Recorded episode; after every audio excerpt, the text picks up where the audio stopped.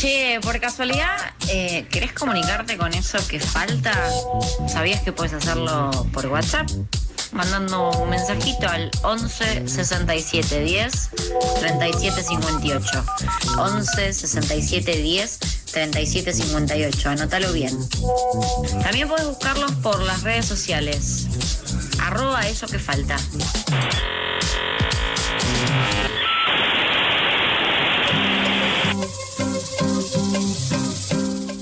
14.33 en la ciudad de Buenos Aires, estamos en vivo en FM La Tribu y hace ya más de una semana el gobierno nacional anunció eh, mayores restricciones para el ingreso a través de las fronteras, básicamente con el objetivo de intentar de algún modo retrasar eh, lo máximo posible el ingreso de una nueva variante de COVID-19 conocida como Delta.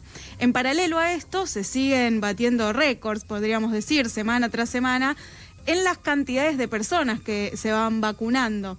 ¿Qué se evita cuando se impide el ingreso de esta nueva variante y qué sucede con esta variante en países donde la vacunación está muy avanzada? Algunas de estas preguntas están ahí latentes para poder conversar con Ernesto Resnick, biólogo molecular, inmunólogo y biotecnólogo. Muy buenas tardes, Ernesto, Emilia y Alejandro, al aire de la tribu. ¿Cómo estás?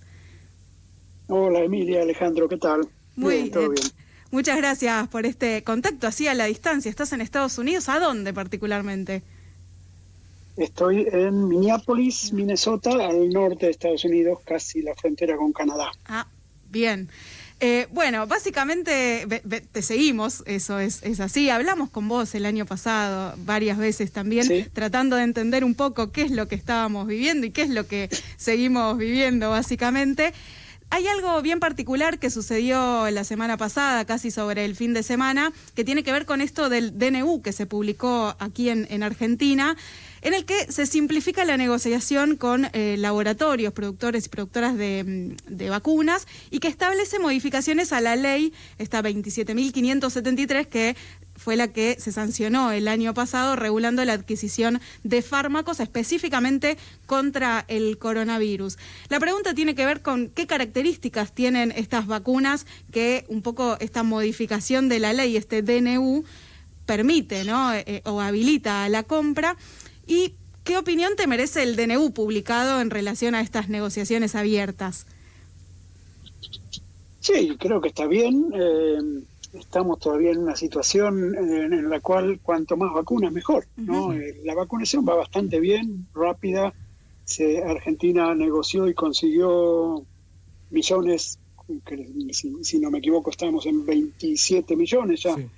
Pero bueno, un millón más, dos millones más. No, yo no creo que vayan a venir una cantidad infernal de Pfizer y Moderna, simplemente porque todavía no dan abasto, todavía tienen compromisos con otras países que todavía no han cumplido, todavía casi no le han entregado vacunas, por ejemplo, a Australia, que casi no tiene vacunas, o a Taiwán, que casi no tiene vacunas.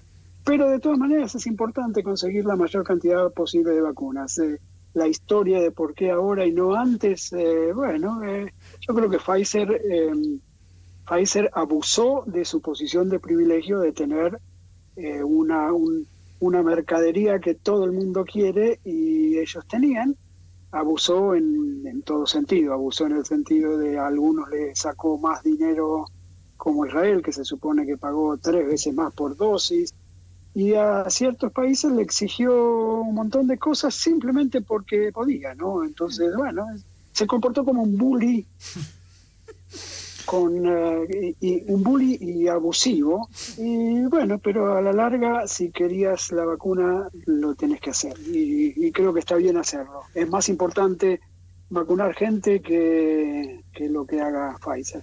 Ernesto, eh, una preguntita antes de meternos en otro tema es, ¿considerás que este problema de la, del stock de vacunas, en tanto digo, esta demanda mundial de, de, todos los países por conseguir vacunas, el atraso de los laboratorios, ¿se va a sostener en el tiempo o en un momento se va a regularizar y no va a ser un tema, digamos, eh, los incumplimientos de los laboratorios con los países en términos de distribución de vacunas?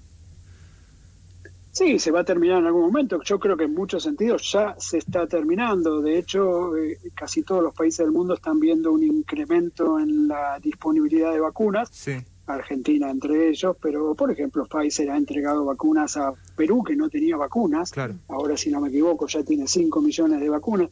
El hecho de que eh, en Europa ya esencialmente se vacunaron a todos los que se querían vacunar, en Estados Unidos se vacunaron a todos los que se querían vacunar, eh, Canadá, los países del primer mundo casi ya vacunaron a todos los que querían vacunarse. Eso libera toda la producción que siguió ocurriendo al resto de los países. Así que también China, que vacunó a mil y pico de millones de habitantes ya, eh, también empieza por eso, también por ahí Argentina pudo negociar 24 millones de, dosis con Sinopharm. Pero creo que esencialmente dentro de unos meses sí, ya va a haber esencialmente abundancia y, hasta disponibilidad de vacunas que por ahí no, no tenés hoy. ¿Crees que es imposible completamente pensar en la liberación de las patentes en, un caso tan particular como esta pandemia? Bueno, viste que se habló, el, presidente norteamericano lo apoyó, todavía ni siquiera se ha tratado el tema en, la Organización Mundial de Comercio, que es donde se tiene que aprobar. Yo creo que para cuando se apruebe, si se aprueba, ya es tarde, ya nos vacunamos, ya están todas las vacunas disponibles. De todas maneras, en general, con la patente sola no alcanza. Lo que hacía falta era eh, lo que hizo en algún sentido Argentina, que es la, transferencia de tecnología. Argentina tiene la tecnología para hacer la vacuna de AstraZeneca y tiene la tecnología para hacer la vacuna Sputnik ahora. Eso es la esencia, ¿no? El papel de la patente te llevaría meses y meses y meses de poner a punto y tratar de, entender cuáles son los trucos para que funcione. Lo ideal es tener la liberación de la patente, pero con la, la, transferencia de tecnología.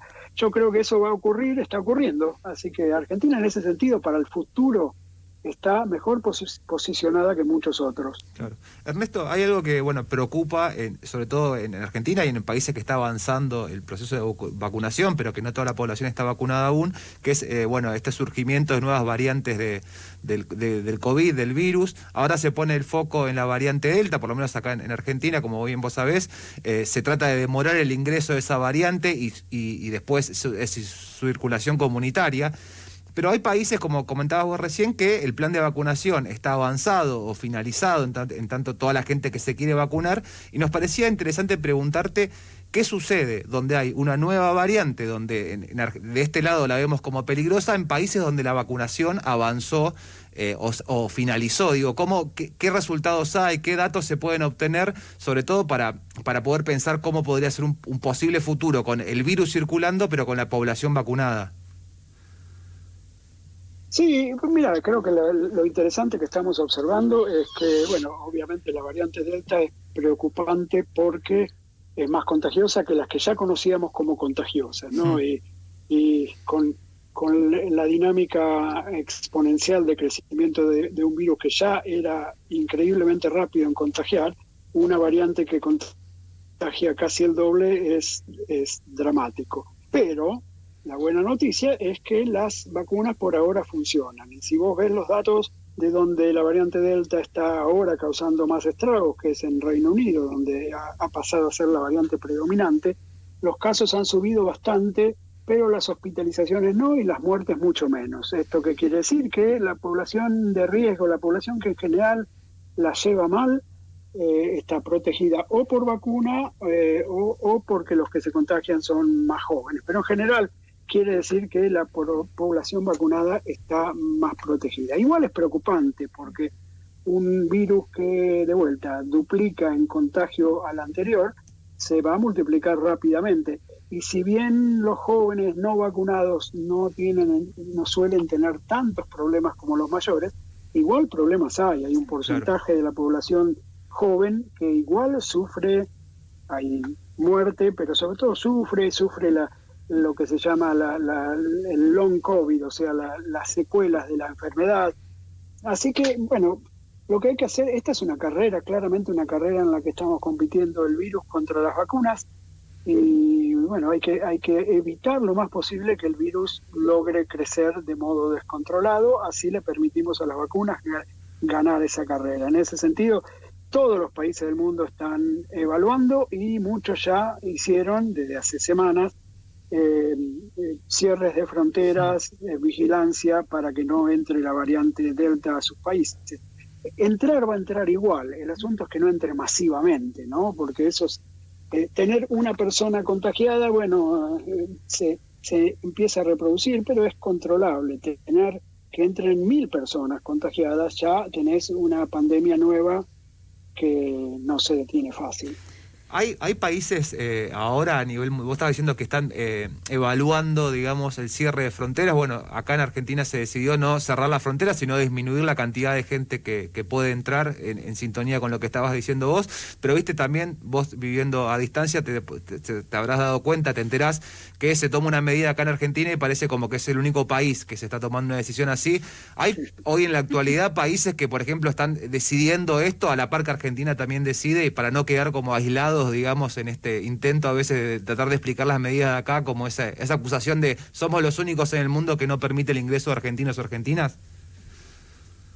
Sí, como todas las cosas, esas cosas se dicen gracias a, la ignorancia y a, la falta de interés en buscar la información verdadera en los grandes medios. ¿no? Mm. Está claro, eh, hay, hay, montones de países que hacen exactamente lo mismo que Argentina con más, con más severidad. Por ejemplo, Australia eh, eh, tiene también un, y de hecho la semana pasada redujo a la mitad los vuelos que llegan. En estos momentos, si no me equivoco, llegan menos de 600 personas por día a, Australia, no pueden entrar, con lo cual tienen, y ya esto lo hacía en realidad, Australia, lo, este, esta limitación de vuelos lo hace desde marzo del año pasado.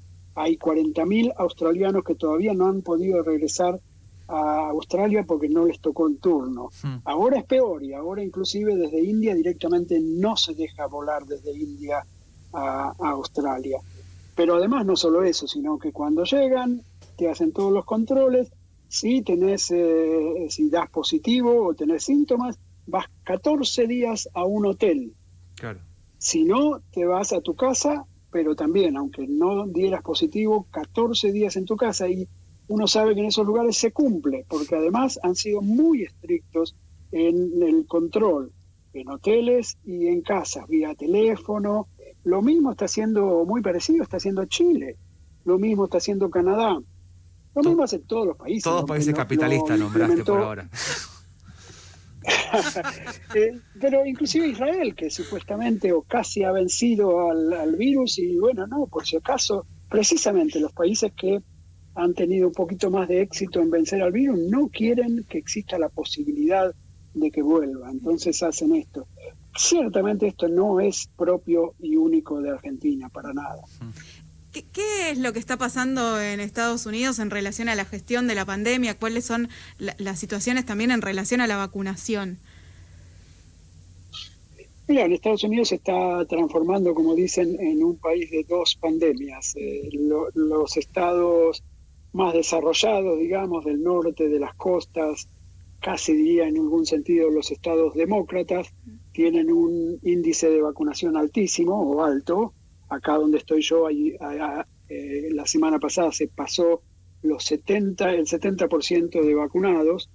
Eh, en los estados del sur tenés estados con 30, entre 30 y 40% de vacunados.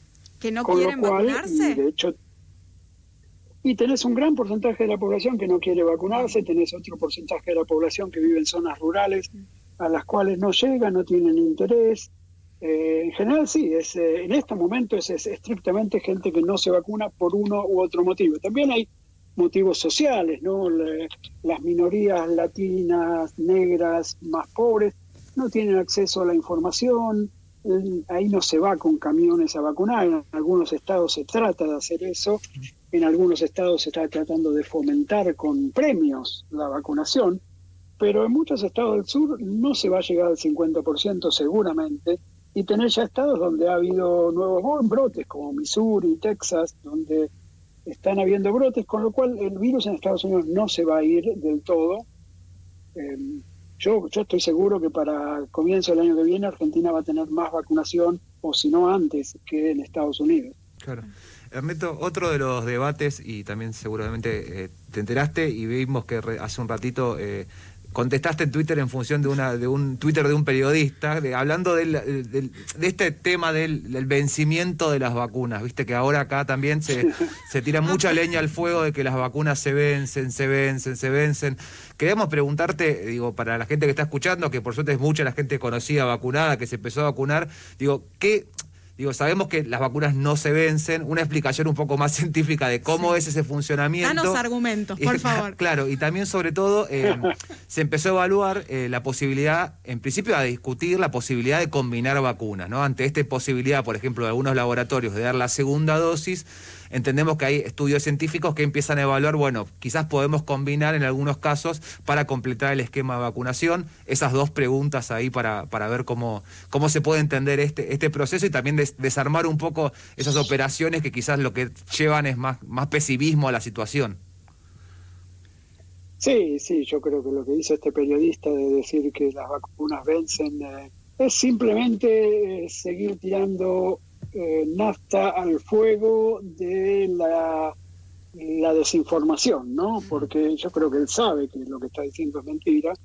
Están tratando de confundir y confunden el vencimiento del vial del medicamento, que por supuesto todo tiene una fecha de eh, una, una, droga en envasada no dura para siempre. Claro. Pero lo están confundiendo con el vencimiento de la inmunidad. O sea, una vez que te ponen la vacuna, hmm. la vacuna produce una inmunidad, el sistema inmune es una de las cosas más maravillosas de, los animales en el mundo, pero del cuerpo humano aún más.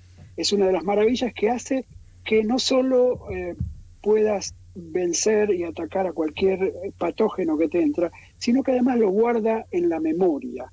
Esto es lo que se llama inmunidad y es espectacular porque lo que hace el sistema inmune es guardar células que van a recordar que saben cómo vencer al virus. Entonces la próxima vez que te aparece el virus o cuando aparece la segunda dosis de la vacuna, saben que tienen que salir y producir más. Hmm. Esto es espectacular y eso obviamente no tiene vencimiento. Sí tiene con el tiempo decaimiento de los anticuerpos que andan dando vueltas, ¿no? Cuando si a mí me entró un virus, pongamos el virus del, del COVID, mi, sistema inmune eh, produjo todas estas células que responden, esas células producen anticuerpos que van y neutralizan al virus, el virus se va. Si después por un año, dos años, el virus no volvió, esas células se empiezan a retirar y los anticuerpos que andaban dando vueltas ya no están más, porque no hacen falta. Lo que se guarda en memoria no son los anticuerpos, sino son las células que los producen. Mm. Bueno, eso es lo que ocurre. No se van nunca, no se vence jamás. Esas células están para siempre. Cuando uno se da un refuerzo, la segunda dosis, lo que hace es despertar a esas células y hacerles, decirles que tienen que producir más de ellas mismas.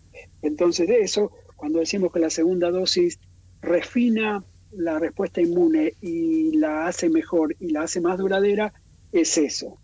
Entonces, eh, no hay que confundir el vencimiento del fármaco en sí, que es como que se venza, como que se, como que se eh, pudra un tomate, con el hecho de que cuando comiste el tomate, todos los componentes del tomate tu cuerpo los digirió y los usó para otras cosas. Eso no se vence. Clarísimo. Y lo de la posibilidad de la mm, combinación de vacunas, digo, que se saben, se han hecho estudios de diferentes laboratorios para ver si es posible combinar los esquemas con diferentes laboratorios. Hay varios estudios, sobre todo había estudios, eh, como en Europa hubo un interés en reemplazar la segunda dosis de AstraZeneca por algunos de los problemas de coagulación que hubo en, poca gente, pero los hubo. Entonces, eh, más que nada los estudios que conocemos son de AstraZeneca primero y Pfizer o Moderna después, porque son las tres vacunas que se usan en Europa sobre todo. Pero en principio sabemos que no hay ningún motivo por el cual no se puedan mezclar vacunas. A, priori, desde el punto de vista inmunológico, es seguramente mejor mezclar vacunas que produzcan una variedad de respuesta inmune. Una vacuna por su metodología, por su información genética, puede producir más de una cosa, de una respuesta inmune que la otra.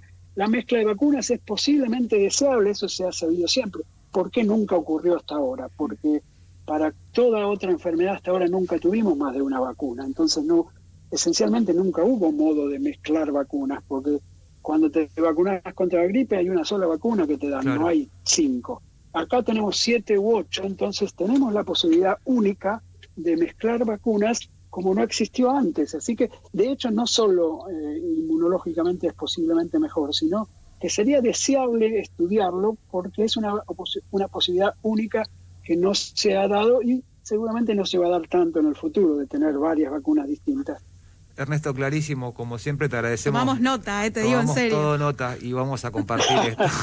Eh, no, te agradecemos mucho la, comunicación y bueno, seguramente más adelante, mientras avanza acá la vacunación, seguiremos charlando con vos. Eh, está bueno ir conversando con los diferentes científicos, gente con la que sabe, digamos, el, tema, y va siendo cada vez un poco más optimista todo.